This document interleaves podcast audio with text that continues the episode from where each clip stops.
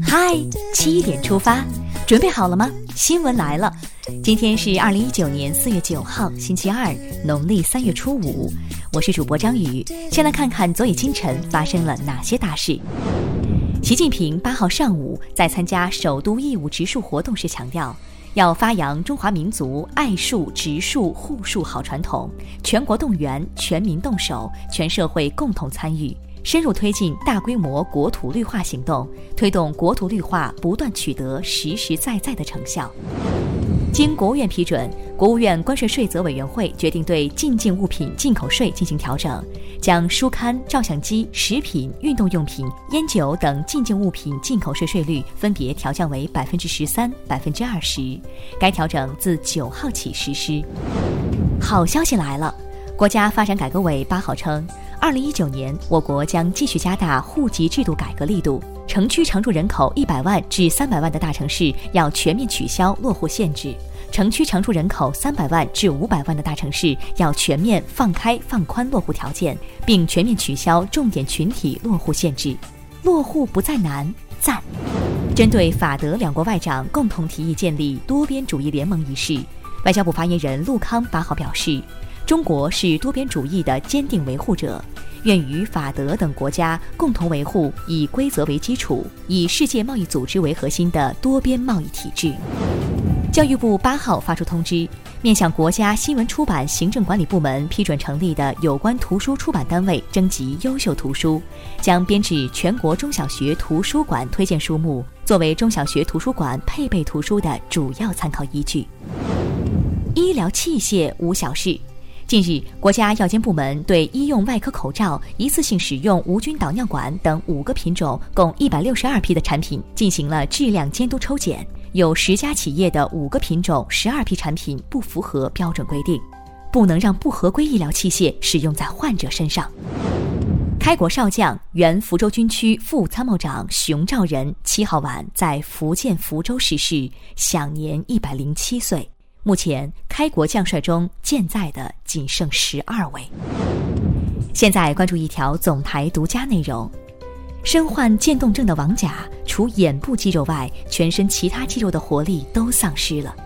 但近日，他在《挑战不可能之加油中国》的舞台上，完成了一项不可能的挑战，用脑电波打字，与评委董卿一起朗诵了一首诗歌。大家可以在央广新闻今天推送的“嗨七点出发”中点击观看。接下来了解一组国内资讯。八号上午，在乌鲁木齐县萨尔达坂乡境内一处山谷地带发生雪崩，造成人员被困。经初步了解，被困人员十人中有两人受伤，其中一人伤势较重。目前，第一批消防救援力量已抵达萨尔达坂乡乡政府所在地，后续救援力量也正在挺进途中。祈祷平安。这件事情官宣了，二零二二年第十九届亚运会将于二零二二年九月十号至二十五号举行。目前已经确定竞赛大项增至三十七个，包括二十八个奥运项目和九个非奥项目。还有三年，抓紧备战。上海市教委日前公布两个配套文件，作为对去年三月公布的中考改革方案的进一步细化和落实。其中，初中学业水平考试科目涵盖十五门学科，综合素质评价严格控制录入信息管理系统的项目总量。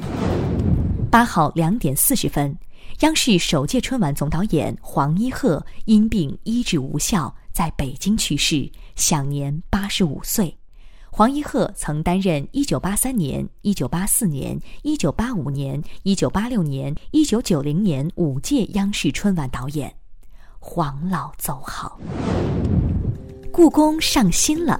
八号，执掌故宫博物院七年的院长单霁翔退休，继任者为原敦煌研究院院长王旭东。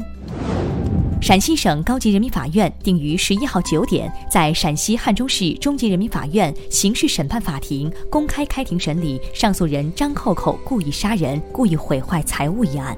张扣扣一审被判死刑，剥夺政治权利终身，其对判决结果表示不服，当庭表示上诉。想见网友又怕发生意外，这位朋友决定测试一下。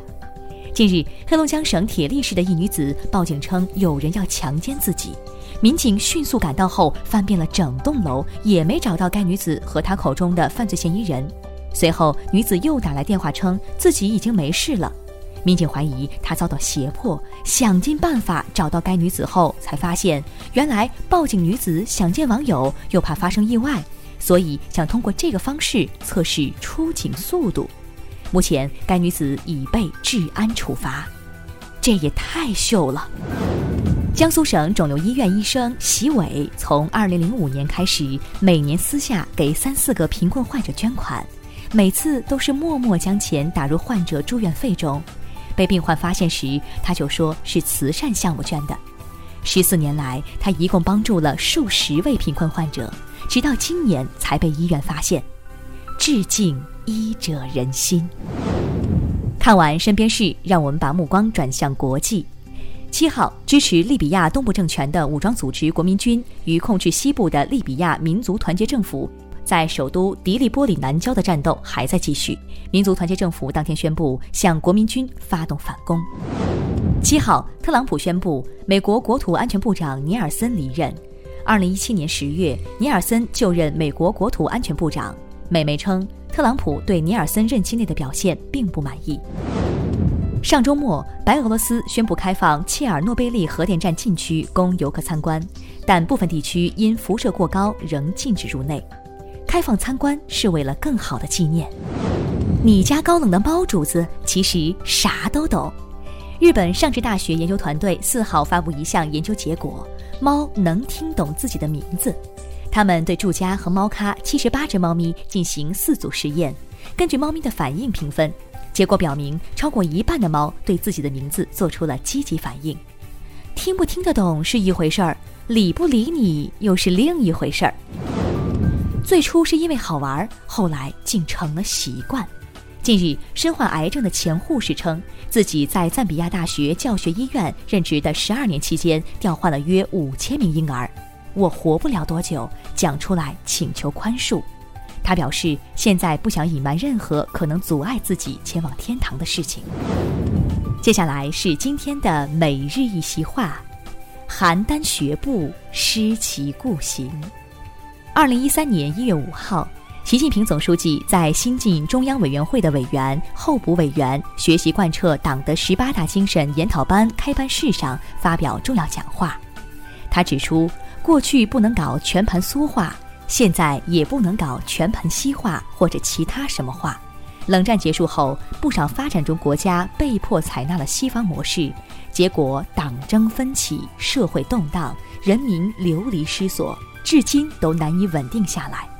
我们千万不能邯郸学步，失其故行。邯郸学步，失其故行，出自《庄子·秋水》，原句。